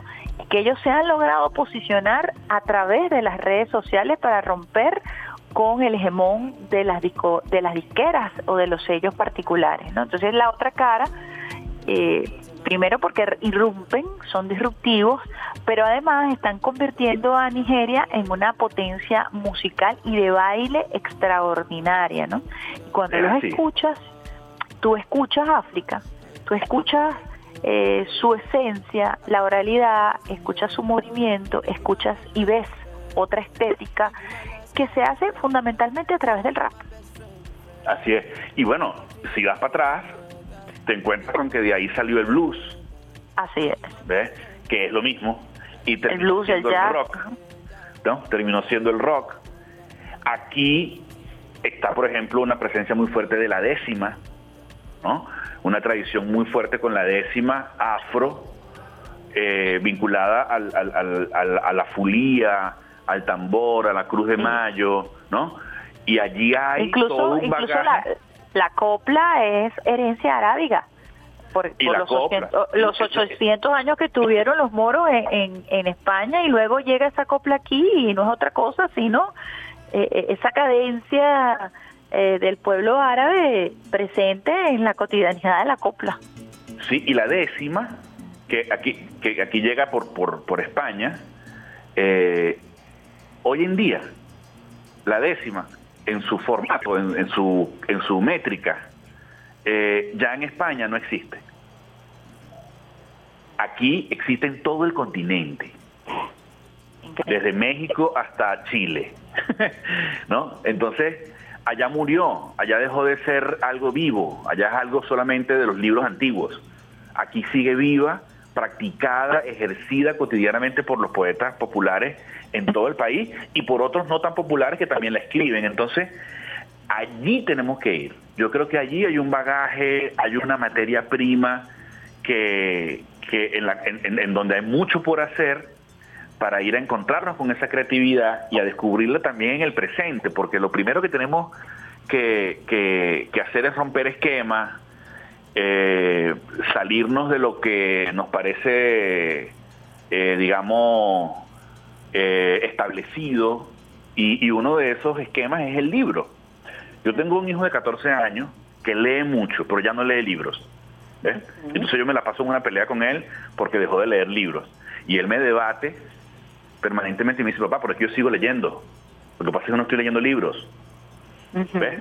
Entonces, ¿qué está leyendo? Bueno, un montón de contenidos que aparecen en otros formatos, en formatos Sí, es un debate, audiovisuales. es un debate que tenemos que, que dar porque pueden coexistir perfectamente los formatos, pero ciertamente a uno que le gusta acariciar el libro, tú perfectamente puedes estar leyéndote un libro y yo ahorita en particular estoy leyendo mucho sobre el, el, esto- el estoicismo y lo estoy haciendo de manera digital porque es una práctica que he llevado toda mi vida y hay nuevos contenidos que están en formato digital o incluso en plataformas YouTube para Sí, agilizar audiovisuales, el proceso. en podcasts, en, en- en formatos gráficos. Es correcto.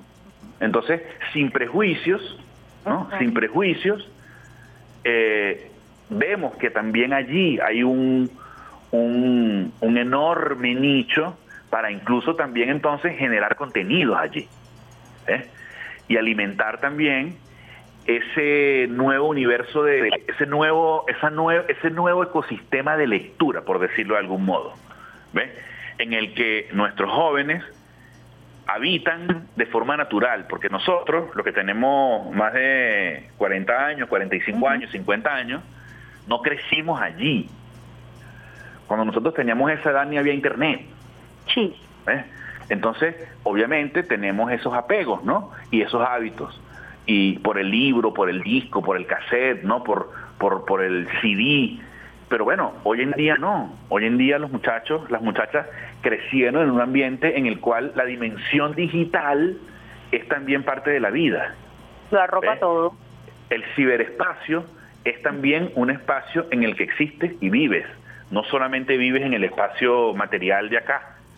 Entonces, allí hay todo un, un pulular de contenidos que, que, que son también nuevas formas de lectura.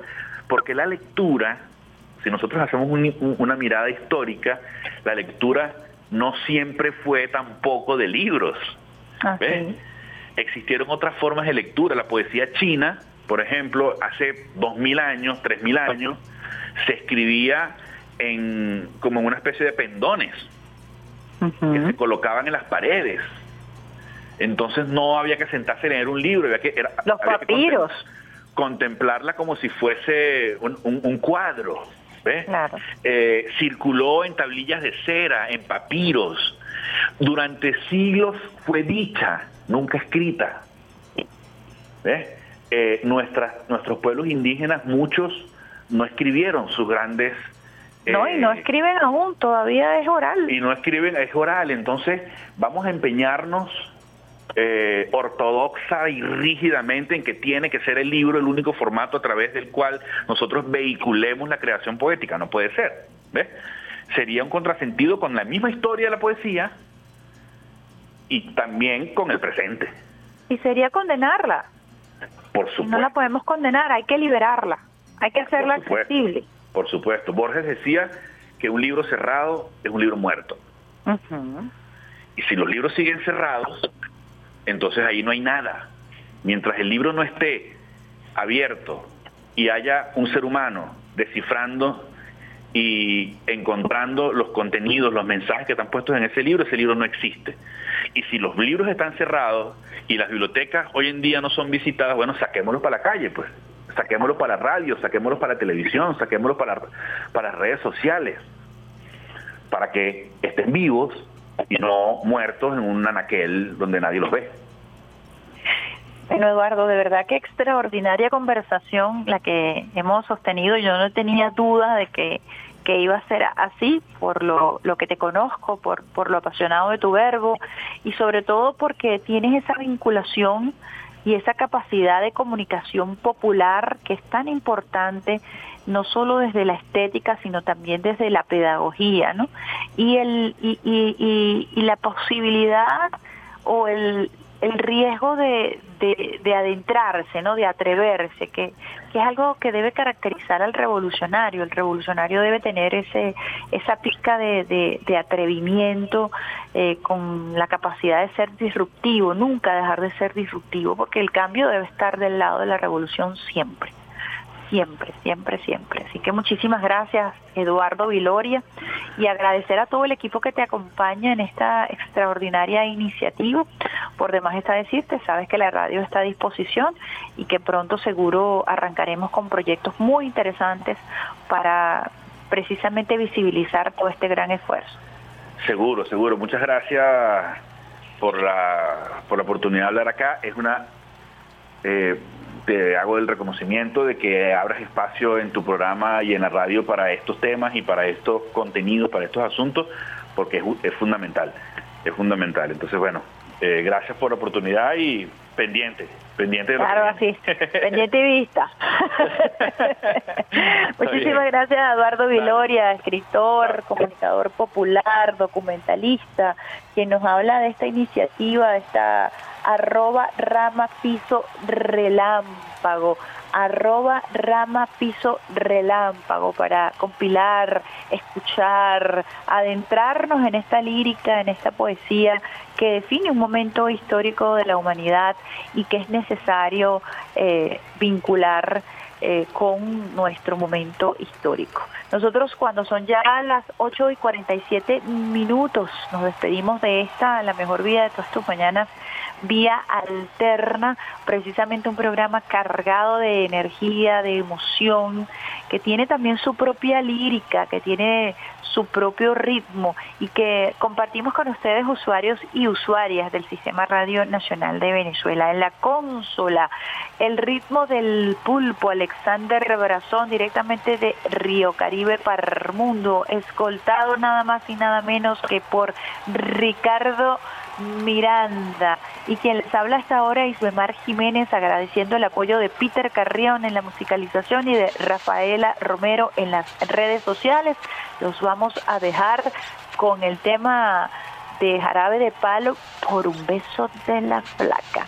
Besitos de coco con piña para todos ustedes. Los esperamos el próximo viernes bien tempranito a través de Vía Alterna, la mejor vía de todas tus mañanas.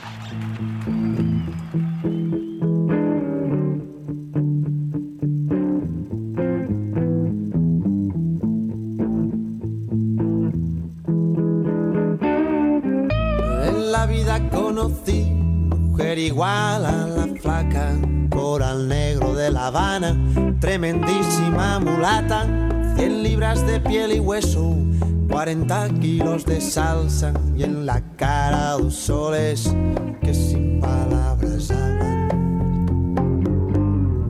que sin palabras hablan. La flaca duerme de día Dice que así el hambre engaña y cuando cae la noche baja a bailar a la tasca y bailar y bailar y tomar y tomar una cerveza tras otra, pero ella nunca engorda.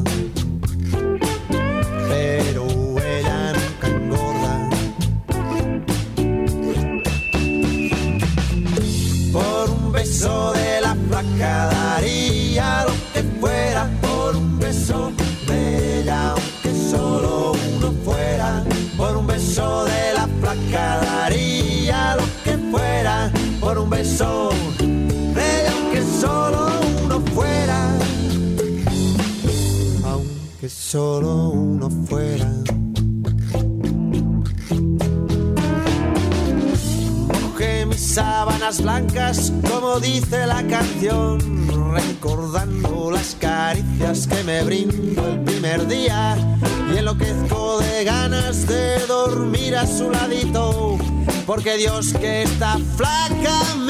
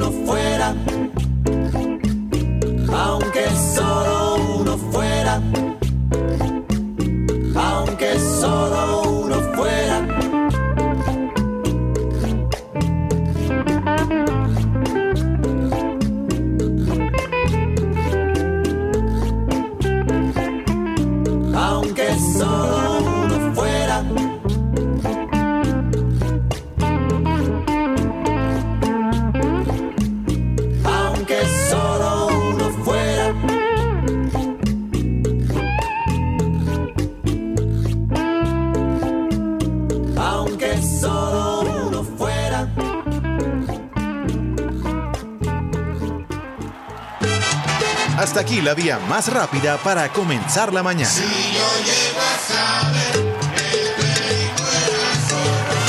Esto fue Vía Alterna.